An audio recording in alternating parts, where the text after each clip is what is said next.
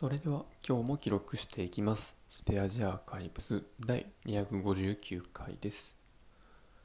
今日は日付変わって9月14日、時刻は6時半頃です。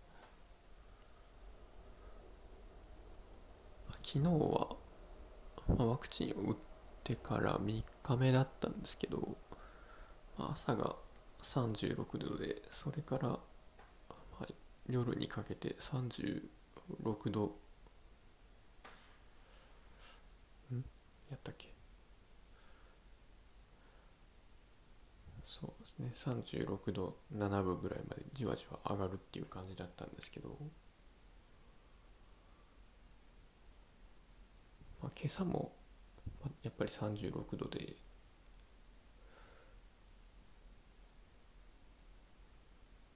平熱が上がったんかなみたいな。そんなことないと思うんですけど。まあ。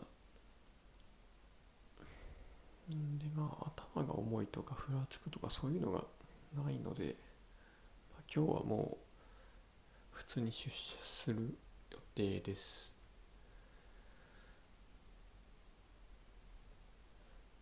うん、まあ昨日はそうですね。